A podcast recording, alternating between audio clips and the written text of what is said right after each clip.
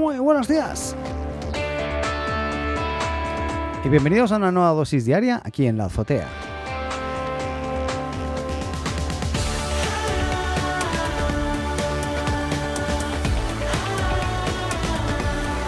Bienvenidos este martes 16 de eh, noviembre. Eh, ¿Cómo estáis? Espero que bien. Eh, y partimos con algunas pocas noticias hoy. No hay mucha, muchas cosas, pero sí alguna interesante que comentar. La primera es que parece ser que muchos usuarios, y no soy el único, porque me ha pasado incluso en dos ocasiones, parece ser que la actualización a Big Sur del Mac OS 11 o sea, pasar del Mac OS 10 al 11, Big Sur parece ser que les ha dado unos problemas no menores. Y la verdad, si no estás muy enterado, eh, pues puedes pensar que has perdido todo, ¿eh? porque queda en un estado bastante deplorable. Parece ser que esta versión eh, del Mac OS 10.15 Catalina al Mac OS 11 Big Sur, así se llama, ha sido más problemática de lo que les hubiese gustado a los de Apple. Y es que el día del lanzamiento la situación fue un caos por saturación de servidores y en muchos casos fue imposible actualizar al nuevo sistema. Y esa misma jornada, ante la saturación, hubo además un problema eh, con Gatekeeper, que es el sistema de seguridad de Apple con las apps, eh, que hacía que éstas se lanzaran con una extrema lentitud. Eh, pero los problemas no han, terminado ahí, no, solamente son estos, sino que además algunos usuarios de portátiles, también en este caso un iMac nuevo, en mi caso, eh, pues nada, han informado en foros y en, redes sociales que tras actualizar su equipo se quedó irreversible o se quedó en un estado como, como, si estuviese sin, información o, o, como si tuvieses que reinstalarlo. incluso en mi caso particular me pasó que no al actualizar a Big Sur, sino en la última actualización de Big Sur, antes de, ser beta, que yo tenía, tenía una versión beta, una versión eh, de actualización antes de la versión eh, oficial, podríamos decir final, eh, pasó que se quedó en negro, no avanzaba la instalación y reinicié el equipo, no avanzaba la instalación y tuve que buscar, la verdad, bastante información en, internet hasta que descubrí el, origen del, no el origen del problema, sino cómo resolverlo. Y, luego cuando ya salió la versión nueva, eh, ya la oficial de, de Big Sur, eh, pues resulta que me pasó exactamente lo mismo, pero fue diferente la solución. Y paso un poco a detallar. Lo que, lo que pasa en este caso es que, según cuentan muchos usuarios, y yo mismo que voy a explicarlo, los equipos quedan eh, para siempre en, una pantalla blanca, en mi caso negra, eh, y al apagarlos y al volver a encenderlos se quedan en negro. O sea, a mí me pasó las dos cosas en realidad. Eh, y además no hacen el sonido de arranque. Em, en otros casos el problema no es tan grave, ya que se enciende la pantalla, pero el ordenador no deja hacer algunas tareas básicas. nada, total, que un verdadero, verdadero desastre porque yo mismo tardé, me acuerdo, como no te, la primera vez como entre una o dos horas en poderlo volver a, o, retornarlo a la normalidad, básicamente. Em, además, Apple mm, parece ser que no da mucha información em, y la compañía les pide que intenten restablecer la NV o NVRAM y el controlador de gestión de sistemas SMC, pero generalmente los usuarios no tienen, eh, o sea, no se arregla haciendo eso y además tampoco entienden cómo, hacerlo, ¿no? Eh, así que nada, básicamente el, problema está en que, eh, al menos en mi caso, todo apunta que además yo tenía un disco duro externo conectado al USB del, Mac y parece ser que estaba intentando arrancar en, ese disco duro. En eso, eso en una de las dos ocasiones y la segunda vez fue un caso diferente. Y explico la primera que creo que fue esta y es que realmente el equipo no arrancaba ni a tiros, se quedaba con una flechita arriba en fondo negro o gris oscuro, no daba ningún mensaje y no hacía nada. Eh, una de las cosas que dicen es pulsa comando R mientras arrancas. Yo hice eso y no pasaba absolutamente nada, se quedaba en el mismo espacio. Entonces, en una última ocasión lo que hice es, me di cuenta que tenía el disco duro este externo conectado, lo desconecté y volví a arrancar, tampoco pasaba nada en esa, en esa ocasión, es verdad. A lo mejor no era el disco duro externo, estoy pensando. Pero es igual. Y eh, buscando, buscando vídeos por aquí, por allá, por aquí, por allá, encontré uno no muy nuevo, es decir, un vídeo bastante antiguo, que daba una, una opción alternativa a entrar al modo recuperación del Mac, que es pulsando la combinación de teclas Command Option, la letra P y la letra R. En Chile dirían patada en la raja, pero no, no, no tiene que ver con eso. Em, eso sería un PLR, que es diferente. Em, y de esa manera sí que pude entrar al menú de, como de, restablecer el sistema. Y en ese momento, em, la verdad, ahí me, pedía conexión al Wi-Fi. Le di conexión al Wi-Fi, puse la contraseña. y la verdad no me acuerdo exactamente qué sorry, fue, fue después de tantas pruebas que, intenté hacer que no me salía. Em, no recuerdo que me salió y reinicié el equipo y ahí reinició sin problemas. O sea, no, como si no hubiese pasado nada y parecía ser parece ser que en ese momento cuando volvió a arrancar algo iba a buscar, ya sea, ya sea el disco duro externo o, o al wifi que no conseguía conectarse y necesitaba del wifi antes de finalmente em, restablecer el, sistema y bueno, ahí como que todo funcionó. Em, ah, no, no. no entró pero sin actualizar el sistema, perdón, sin actualizar la versión, porque era una versión beta todavía. Así que le volví a decir quiero descargar e instalar la, la versión actualizada. Ahí tardó mucho tiempo en actualizar, en descargar el archivo y una vez lo descargó y reinició, entró sin problemas. Con, ya con lo nuevo, todo perfectamente actualizado, etcétera. Luego, cuando salió la, nueva versión, eh, la Big ya oficial, eh, la Release Candidate, ¿no? Em, ahí me pasó lo mismo, o sea, la instalé sin darme cuenta, al reiniciar pantalla negra, muy parecido el error.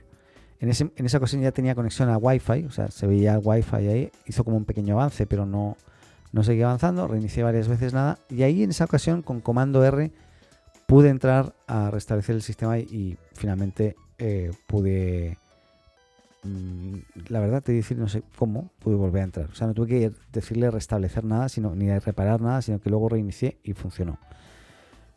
A todo esto, en Internet hay un montón de casos similares, cada uno con una pequeña solución parecida, pero no igual. Así que, sorry por haber dado una explicación no muy detallada, pero o exacta, o precisa, pero parece ser que ni Apple sabe qué es lo que pasó. Lo que está claro es que hay un problema ahí con el Wi-Fi, el Bluetooth, el HDMI, dispositivos externos de disco. Lo ideal es que primero compruebes que no hay ningún disco conectado, por si acaso, y luego eh, estas combinaciones de teclas son claves. El comando R, por si acaso, y sobre todo este comando Option o Command Option PR, todo junto al mismo tiempo, y te va a sorprender, porque sale un menú que yo nunca había había visto. Así que nada, eh, para tenerlo en cuenta para la próxima vez. Hablando de, Apple, en este caso, em, y cambiando de tema igual, parece ser que eh, Apple está violando la legislación comunitaria en, europea y eh, al afirmar que están rastreando sin consentimiento de los usuarios el iPhone, básicamente. Ahí hay una, bueno, según este grupo, un grupo que se llama la organización No IB, No, I, no YB, cada terminal inserta un código único en los terminales denominado el IDFA, que permite a Apple y a todos los desarrolladores de aplicaciones para el iPhone ver cómo se comportan los usuarios sin su conocimiento o acuerdo.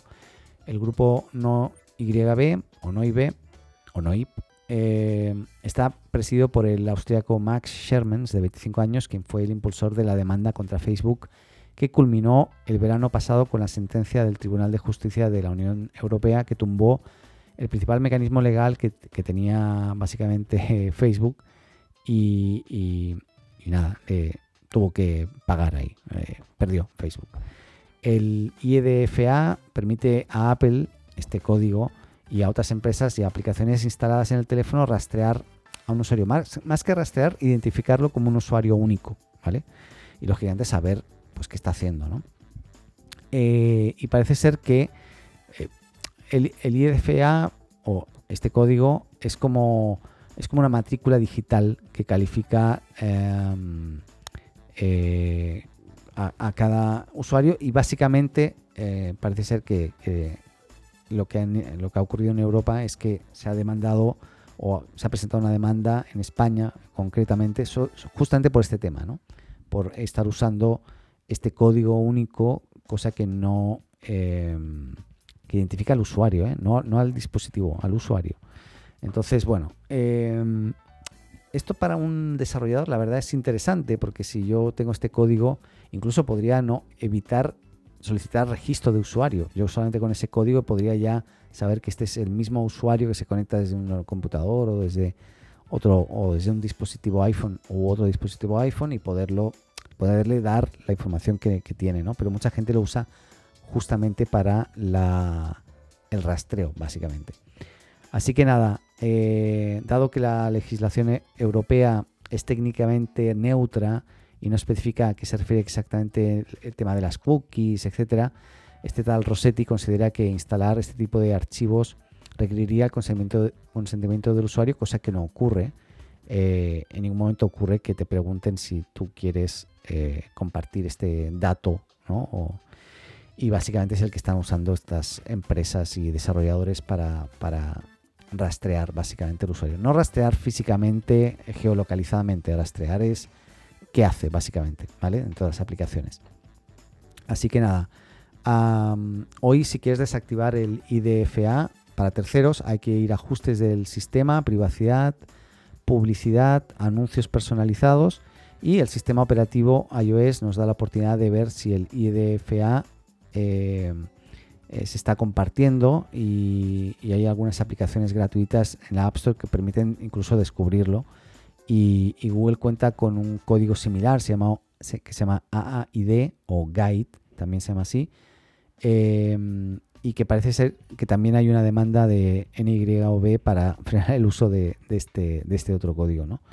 Así que nada, Mm, Apple había anunciado que en junio eh, que iba a retocar el iOS 14 eh, para que las aplicaciones de terceros tuviesen que pedir permiso antes de acceder al IDFA, pero parece ser que todavía en septiembre pues no, había pasado nada y yo que yo sepa todavía no ha pasado nada, así que em, nada, seguramente a principios del próximo año dice Apple que lo más probable es que desactiven esta funcionalidad, pero de momento hay una demanda ahí.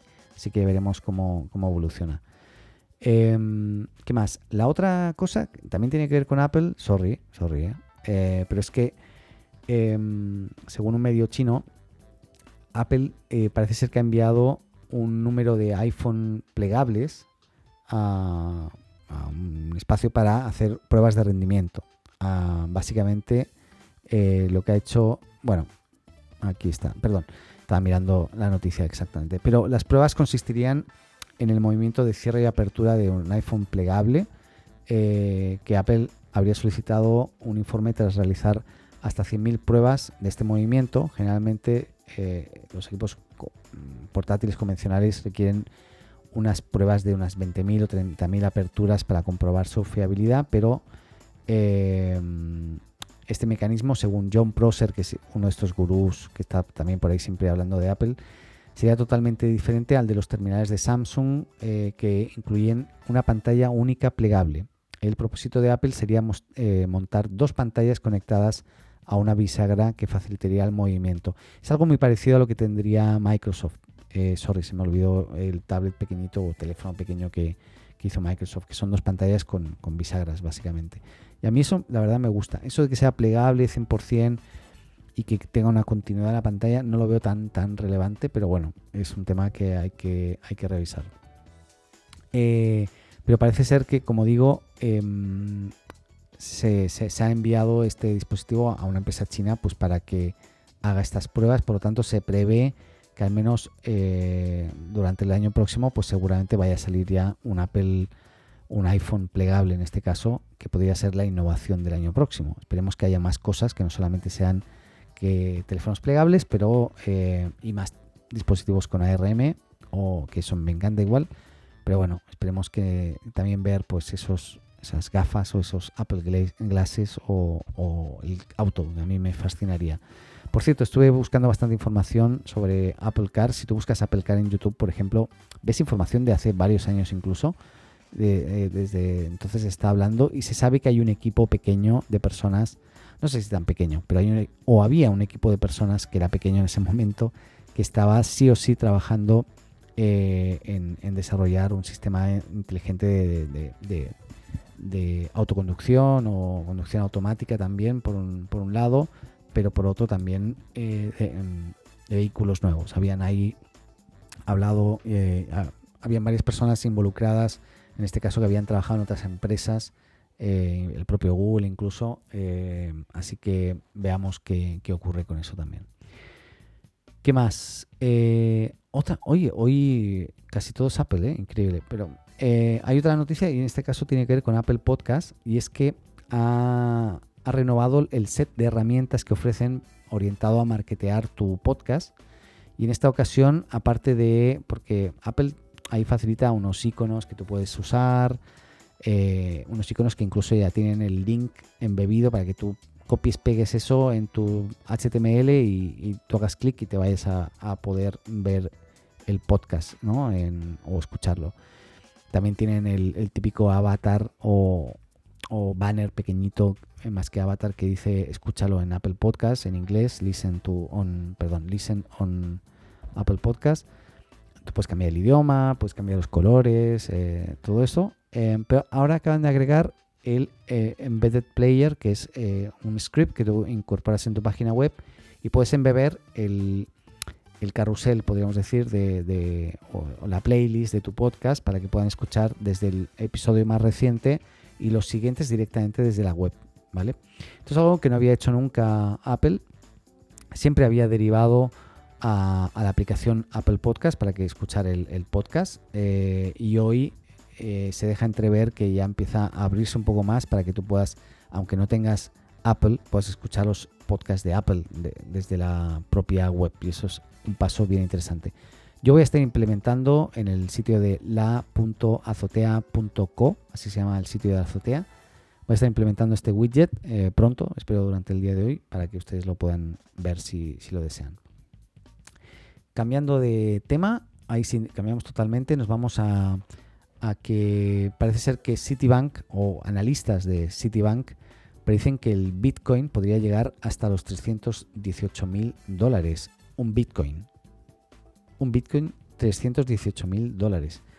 Esto no para, sigue, sigue. Yo me acuerdo cuando en los años, yo creo que 90, y, no, no a los 2000, 90 y algo, finales de los 90, si no me equivoco, eh, creo no equivocarme, eh, yo ya tuve mi primera billetera con bitcoins. Eh, primero hice cambio de, de euros. ¿Era euros? estoy, estoy pensándolo ahora. Puede ser que sea a principios del 2000, ¿eh? Puede ser que hace 20, sí, principios del 2000 debe haber sido, no, no 90. Donde hice cambio de euros a, no sé si, no recuerdo ahora si eran 4 bitcoins, una cosa así, no me acuerdo cuánto cambié. Pero yo recuerdo haber tenido 4 bitcoins en un monedero de estos que era una aplicación básicamente, que si eso lo perdías, pues perdías los de tus bitcoins y es lo que pasó. eso lo dejé en un computador que ya no tengo, lógicamente, y esos cuatro bitcoins, pues los perdí. Y hoy tendría, pues, pues nada, pues mi millón de dólares aproximadamente, seguramente, si los vendiera, ¿no? Así que nada, es una, una, pérdida, una gran pérdida. Ahora, es totalmente, eh, nada, los perdí. Interesante dato y, eh, y nada más. Y ahora sí, era la última noticia que teníamos para hoy. Así que, bueno, no, hay, no había mucha novedad, mucho Apple hoy, como han podido observar. Y eh, ahora sí, espero que tengan un muy buen martes, cuídense mucho. Y nos escuchamos mañana miércoles en otra dosis diaria aquí en la azotea. Les recuerdo que nos pueden seguir en Apple Podcast o suscribirse eh, para eh, también en Spotify, en, Google Podcast, en todas las plataformas de iBox, etcétera. Nos buscan como la azotea y ahí vamos a tener todas las dosis diarias. Eh, ya vamos por la 182. Eh, esta es la 182, efectivamente.